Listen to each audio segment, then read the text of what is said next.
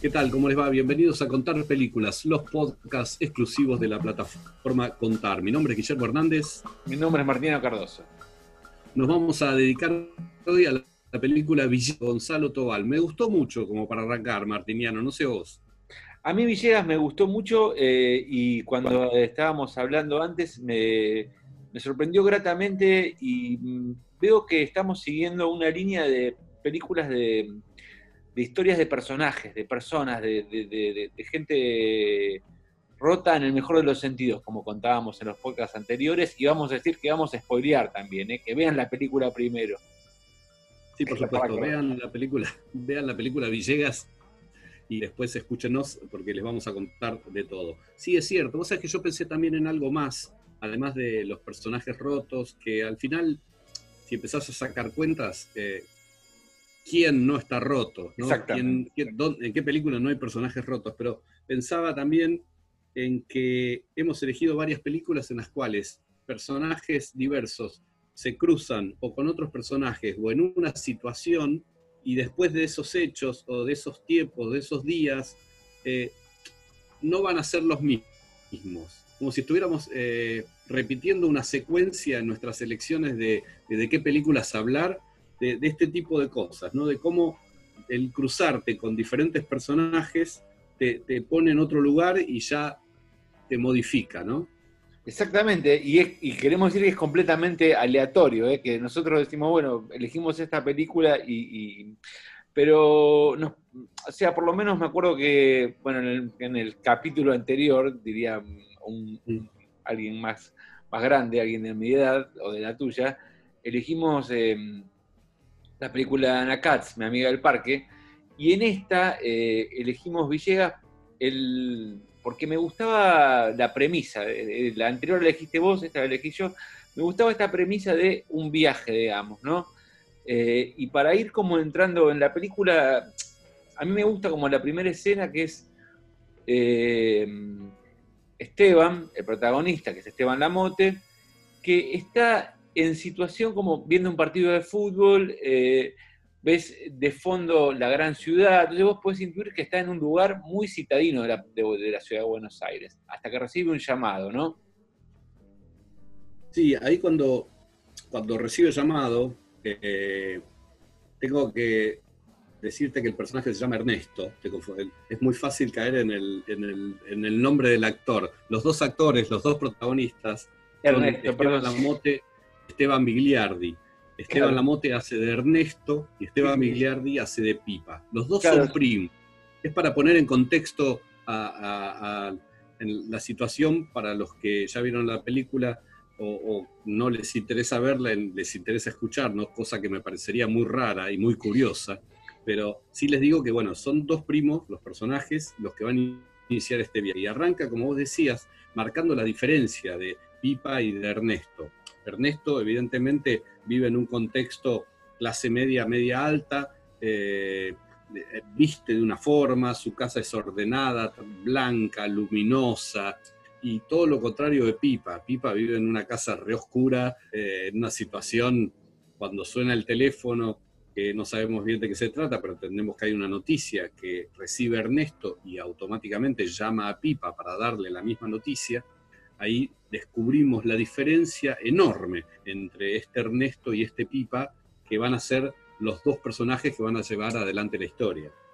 Sí, y a mí me gusta mm, que hay algo que es muy presente, que me gustaría ir desmenuzándolo mientras vamos hablando, que es la música, ¿no? Que la música juega un rol protagónico, digamos. Y hay algo que, que es como también, para mí, que es como muy interesante, que es cuando este, este mensaje que despierta, esta llamada entre eh, Ernesto y Pipa que, que, despierta este viaje, cuando ellos están cargando las cosas, em, el, Pipa, que es un muchacho un poco más bohemio, digamos, es su primo, con el cual todavía no están en grandes relaciones, algo ha pasado, o la vida los ha separado, o han decidido ir por caminos diferentes, eh, él carga la guitarra, carga el amplificador y este, él le pregunta por el bajo, digamos, como que hay una vida atrás que él tuvo, digamos. Eh, y ni apenas ellos entran en, en, el auto, empieza, primero suena un corte de la radio Buenos Aires y Pipa le dice, no, poner una canción. Y el leitmotiv de la canción es, no te quedes acá, ya no quedó nada. Eso se podría aplicar a Villegas o a Buenos Aires, digamos, ¿no? En, ese viaje. Es como muy interesante de la canción y el leitmotiv y que mete la canción en, la película, digamos, porque el CD es parte de, la narración. Sí, sí, sí, el CD es parte de la narración, tiene que ver con, estos instrumentos, con esta banda eh, que, y este uso de los instrumentos que en algún momento han tenido ellos. Claramente eh, la música, como bien decís, está muy bien puesta, muy bien metida, eh, pero durante todo el viaje es muy interesante eh, cómo se van acentuando las diferencias entre ellos dos. Claramente, por haber sido primos y más o menos de la misma edad, pues son treintañeros los dos, hay un pasado en común. Generalmente eh, creces, las familias se juntan, se juntan para Navidad, te ves con tus primos, te ves más, te ves menos, tenés cosas en común. Y ahí es donde descubrís que hay un pasado, pero hay un pasado también lleno de silencios y lleno de, cosas no dichas. Em, es muy, muy clara la postura de, Esteban Lamote como este Ernesto tan adulto, tan cerrado, tan organizadito, ¿no? Tan eh, se va a casar, tiene todo prearmado, todo, y el otro no tiene la más puta idea que va a hacer de su vida, está ahí subiendo con su guitarra, no sabe para dónde lo va a llevar la realidad y las cosas que van viviendo, y además el motivo que mueve y acaban los spoilers, agárrense fuerte, el motivo que mueve ese viaje es la muerte de un abuelo, eh, a quien evidentemente el abuelo está en General Villegas, la ciudad ahí viene el nombre de la película, y ellos parten de Buenos Aires hacia General Villegas, y ahí eh, parte de la película pareciera una road movie, que después termina siendo otra cosa. Hago una asociación libre y totalmente distante de, de la realidad de la película, pero recordé mucho From, Ducks Till Down, eh, del Crepúsculo al Amanecer, la película de, Robert Rodríguez, que parece partida al medio, donde vos crees que lo empieza haciendo un asalto y termina eh, con una especie de road movie, termina convirtiéndose en una película de terror, ¿no? Salvando las distancias. Acá lo que vos crees que va a ser una road movie, una película de viajes, es una película que cuando ellos llegan a destino, empiezan a producirse los cambios y las modificaciones y se convierte la película casi en otra cosa. ¿no? Sí, a, mí lo que me gusta también es eh, que cómo marcan las diferencias, eh, em, cómo el choque de, personalidades eh, se demuestra, por ejemplo, en esta cosa de...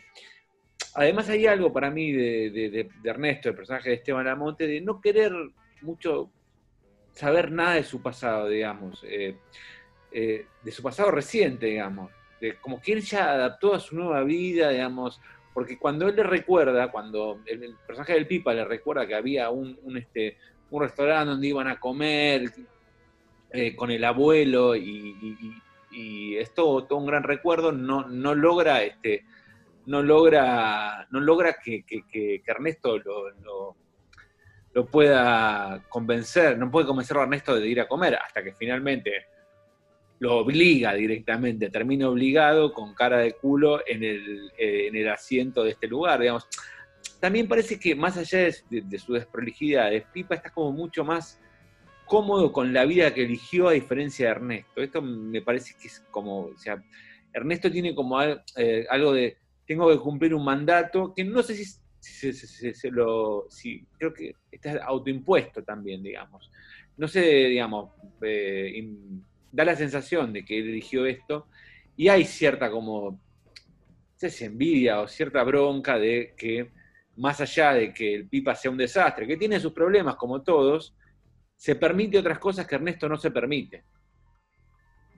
Estoy de acuerdo, totalmente. Esas son las profundizaciones de estas diferencias de los dos personajes, en donde, para que tengan un ejemplo más claro, Pipa sería como más hippie y, y Ernesto sería como el yuppie de, otros años, ¿no? Como el que, la, que, la, hizo, el que en una familia definirían como el normal y el loquito, ¿no? El, normal y lo que como si algo fuera normal y si algo fuera, no sé, locura. Eh, y ahí, bueno, ahí Pipa demuestra también que, que tiene algo que lo convierte en encantador, porque rápidamente con tres palabras se encanta a una chica de, de un shop, de una estación de servicio, que es quien termina de alguna forma siendo el motivo por el cual entran a Junín, ese alto en el camino a General Villegas, en la ciudad de Junín, eh, la ciudad de la calle de las Palmeras, en donde está...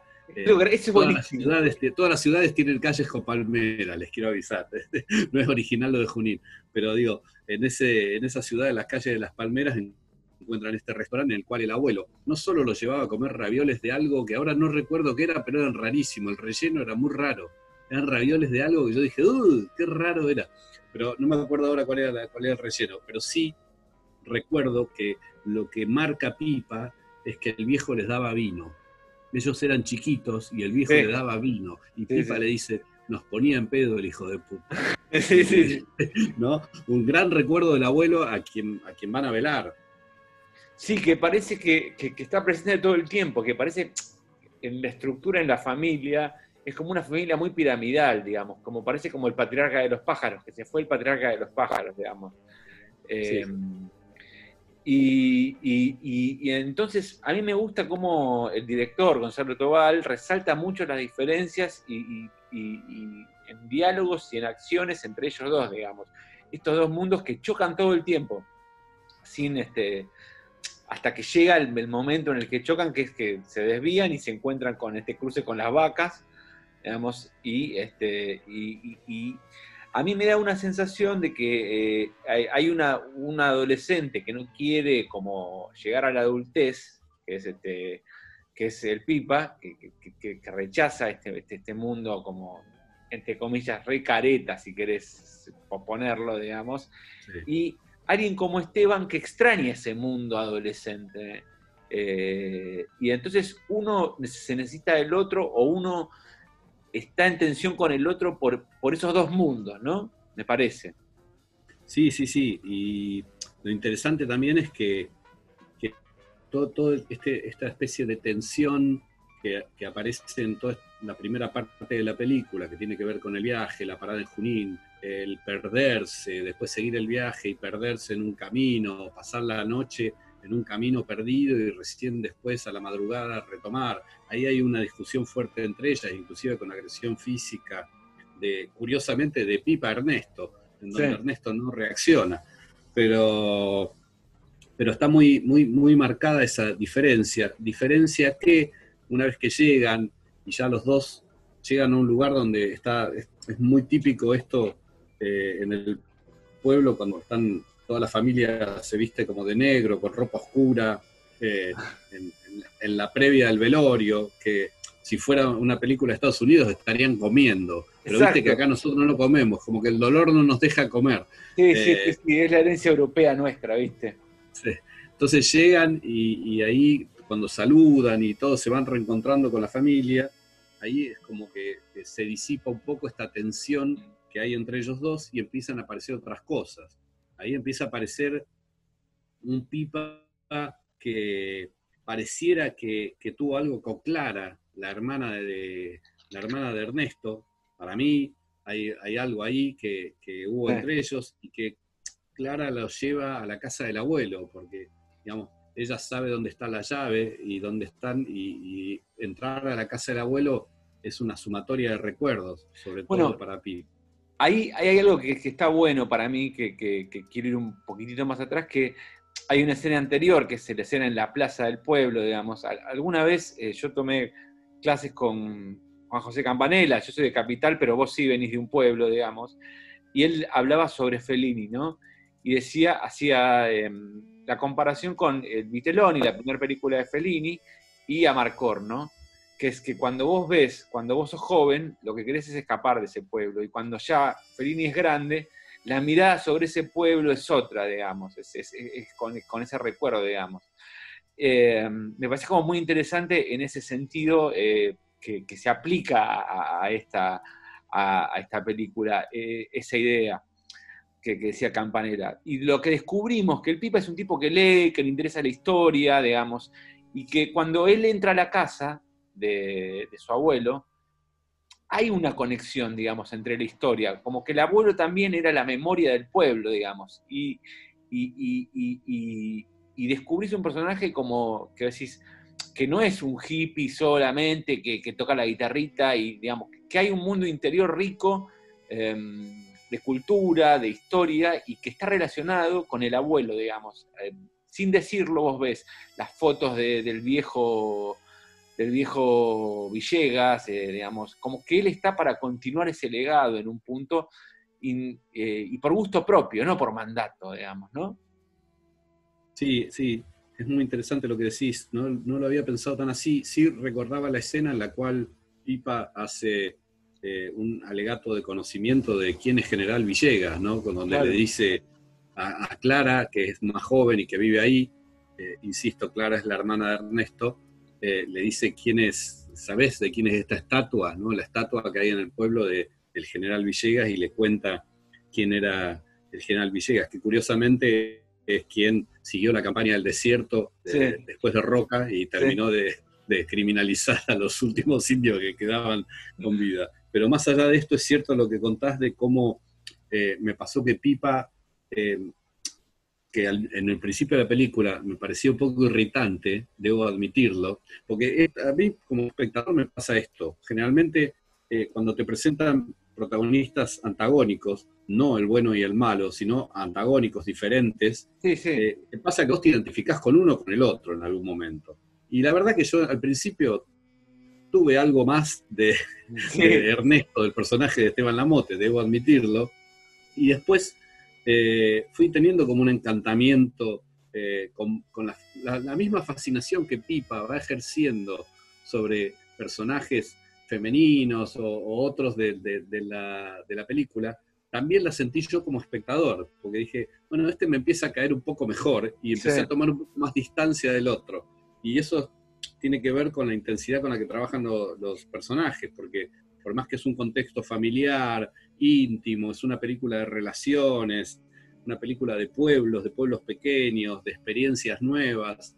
Eh, más allá de eso, eh, creo que todos tenemos en algún punto, eh, valga la redundancia, puntos en común con los personajes y con sus vivencias. Y ahí es donde te funciona la identificación. Tengamos en claro que cuando estás frente a una película, si si no te identificas con alguno de los personajes, es muy probable que sientas esa orfandad y que la película deje de gustarte. Esto es mm. muy típico. No, la película no me gustó porque los personajes, no, no, capaz que te pasó que te quedaste afuera de la película. Sí, claro. Acá es todo, todo lo contrario, los personajes son convocantes, convocantes y, encantadores de algún, en algún punto, sobre todo el de Pipa.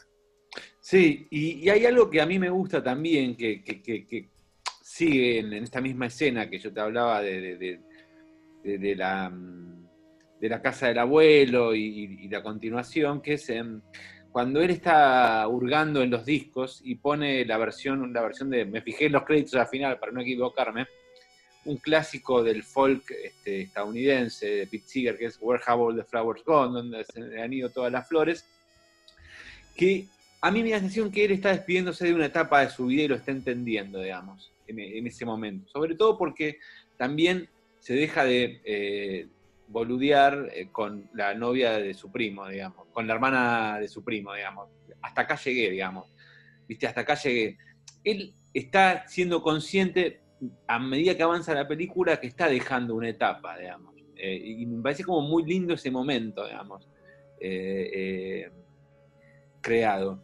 Al haber, en esa misma noche, aparece, Esteban rompe, rompe el molde, eh, Ernesto barra Esteban, la mote, eh, Ernesto rompe el molde porque primero se ve a sus viejos amigos, se come un asado, hay algo como muy masculino de, escena, muy machirulo y sería, si querés, digamos, pero es entendible porque es como los amigos se juntan y esto deriva en eh, volver a ver, o sea, como que faltaba, a él tenemos en off todo el tiempo, o sea, fuera de cuadro y sin conocer la voz de su novia con la que se va a casar, pero hay algo que a él le hace ruido, le hace ruido todo el tiempo y vos no sabés qué es.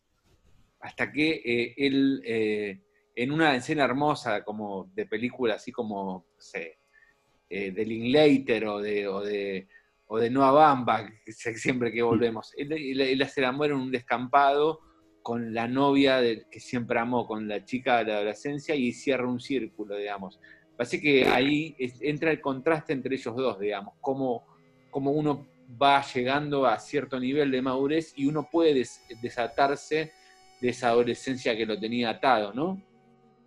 Totalmente, por eso decía al principio de la película que de los personajes y cómo se modifican y cómo cambian. Es cierto que esa novia del pasado de Ernesto era como una asignatura pendiente y como bien decís, en una escena bastante linda, muy, muy bien cuidada, eh, terminan teniendo relaciones sexuales en el pasto, literalmente en el medio de un descampado. Y por otro lado también es muy interesante lo que decís sobre Pipa, que abandona o rechaza delicadamente la seducción de Clara, que Clara estaba claramente, y ahí va su nombre, en una actitud de seducción, pero Pipa también, sobre el final de la película, en vez de volver a la capital, va a ver qué pasa con esta chica de la estación de servicio.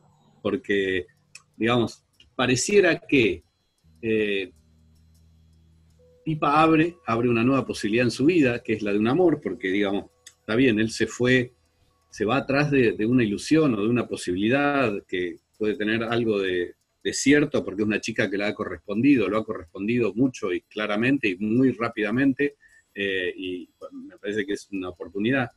Pero también eh, está, raro y hay que pensarlo mucho, pero creo que, creo que el, camino de Ernesto eh, simplemente fue un desvío. Esta ida a Villegas fue un desvío y me da la sensación de que Ernesto va a seguir con su vida y con sus planes, se va a casar con esa voz, porque lo otro que era muy divertido era cómo Pipa tenía mujeres presentes, ya sea mm. Clara o la chica de la estación de servicio, y cómo Ernesto tenía voz, simplemente voces, voces en el teléfono, la voz en el teléfono, hasta que aparece esta, este gran amor del pasado con quien puede concretar y cerrar, eh, cerrar la historia. No sé si, si si lo ves así también. Sí, completamente. Además, eh, lentamente em, él, va, o sea, toda la escena previa de, este, em, em, del, toda la escena previa del, de la parte del campo, donde él lentamente va aceptando, o sea, va tomando, va tomando ese amor por el pueblo, digamos. Eh, es, como, es como el aceptar. Y hay algo en esa escena de, que decís vos, de, finalmente, de, la estación de servicio, que es lo que vos definís, que es, hay una frase que es, me quedo acá, dice el pipa. Y, y Ernesto dice, en un rato estoy volviendo, solo fue un parate en su vida, digamos esto que, que, refuerza, digamos. Y, la canción que él pone es la misma con la que empieza, que dice, eh, no te quedes acá, ya no queda nada, digamos. Para los dos ya no queda nada, para uno en Buenos Aires y para el otro en General Villegas, digamos, ¿no?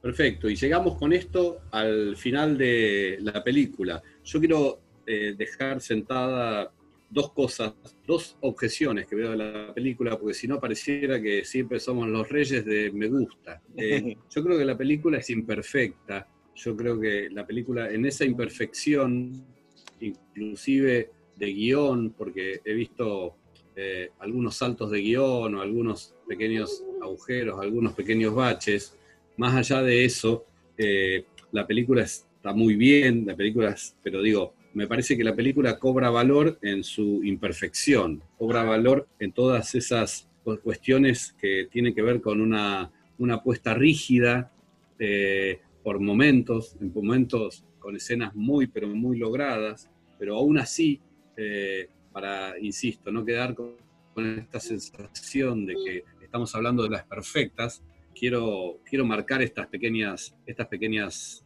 eh, nada, pequeñas ideas que se me cruzan ahora eh, sobre, sobre cosas que serían probablemente eh, mejorables. Pero más allá de eso, que lo digo justo ahora al final, como para darle un cierre, me parece que estamos frente a una muy buena película de Gonzalo Tobal, de quien esperamos mucho, digamos, cuando uno encuentra directores jóvenes con esta esta capacidad, con esta posibilidad de, escribir una historia, de contarla de esta forma, y, nada, uno después se queda como diciendo, bueno, me agendo este nombre, Gonzalo Tobal, y lo espero para, para ver qué viene después. No sé si tenés mucho para agregar, Martiniano, pero yo creo que de mi parte ya dejé todas las ideas que tenía sobre Villegas y me parece que la quiero cerrar como si fuera una gran película. No, no, estoy completamente de acuerdo con vos, me, cierra y, me gusta y nada, a mí me gustaría recomendarla por eso, porque em, hay un cine con el que no tengo nada en contra, de hecho amo, que es el cine como más mainstream, pero digamos, recomiendo en, este, en esta etapa, de, en este momento que estamos viviendo, eh, por ahí tal vez reencontrarse con películas que hablen sobre nosotros mismos y sobre los actos que, tenemos en la vida, sobre cómo, sobre cómo tratar de, llevar la vida, digo. Y, y me parece que las películas que elegimos, y Villegas es una de ellas, habla de eso. Sí, también quisiera destacar y cierro con esto, que es una película cuyo la mayoría de los personajes es muy masculinos, son muy masculinos, pero no porque las mujeres estén ausentes, sino porque los personajes eh, son los que, los que llevan adelante la historia, pero también es cierto que eh, las mujeres, eh, quizás en sus roles más pasivos o quizás en simplemente siendo una voz en el teléfono, no, son, no son para nada eh, secundarios acá, digamos. Es una película donde pareciera, en apariencia, que va para adelante por, los motores masculinos, pero ojo, que las mujeres también están muy presentes. Así que me parece que, como dije antes, que me parece que es una muy buena película, que tiene cosas objetables, por supuesto, como casi todas las películas, pero vale la pena que la vean. Eh, yo ya estoy, estoy seco. Si te parece, cerramos acá. Perfecto, perfecto, perfecto. Es como que voy exudando cosas y cuando ya terminé digo, no tengo nada más que decir, es un buen momento para el cierre. Bueno, un placer como siempre, Martiniano, hacer estos podcasts con vos. Esto fue Contar Películas, nos dedicamos a Villegas de Gonzalo Tobal y nos encontraremos próximamente en el episodio número 6, creo. Muy bien, ¿eh? un abrazo grande. Abrazo.